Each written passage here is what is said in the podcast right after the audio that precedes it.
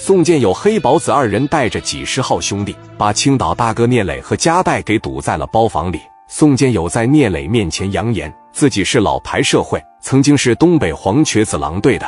聂磊听完，往前上一步，俩人基本脸贴脸了。虽然被这些人包围，聂磊一点没有害怕，直接说到：“狼队的是个狗鸡巴，就你这逼样的，是不是连个队长也没混上？”哈哈大笑。你们北京的仗着人多欺负我人少是吧？敢不敢让我打个电话？我找个人。你要是给不了面子，我啥也不说，任你打骂行不？聂磊拿着电话，当时就拨给山东小灵通老高丽了。魏，高丽，这一听是高丽，宋建友这帮兄弟最起码得有十来个人，连邹庆都算在内，都睁大了眼睛。高丽说：“怎么了，磊哥？”聂磊说：“你们这南下支队是不是有个狼队啊？有豺、狼、虎。”报四个小队都是李玉峰手底下的。聂磊又问道：“这个狼队里有个宋建友，你认不认识？”我知道，那不小逼崽子吗？啥也不是的玩意。狼队里边数他偷的少。于永庆手底下的，既然这么小，那咋这么牛逼呢？现在给我赌圣罗兰这了，要揍我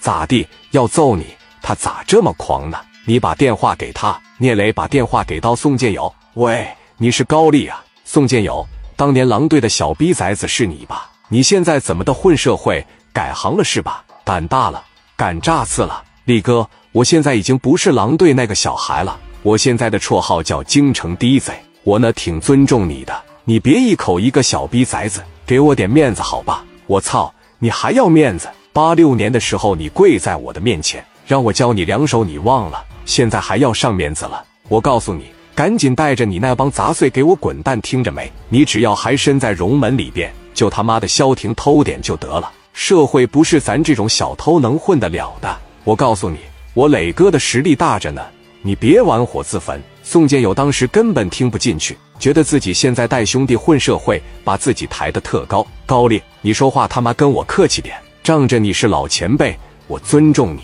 但是你要给我惹急，我他妈的谁也不惯着。宋建友。你真是牛逼，油盐不进了是吧？你等着，我让我五哥过去扇你去。电话啪的就给撂了。宋建友一听五哥，哪个五哥？仔细一琢磨，老高丽是黄瘸子黄老三的手下。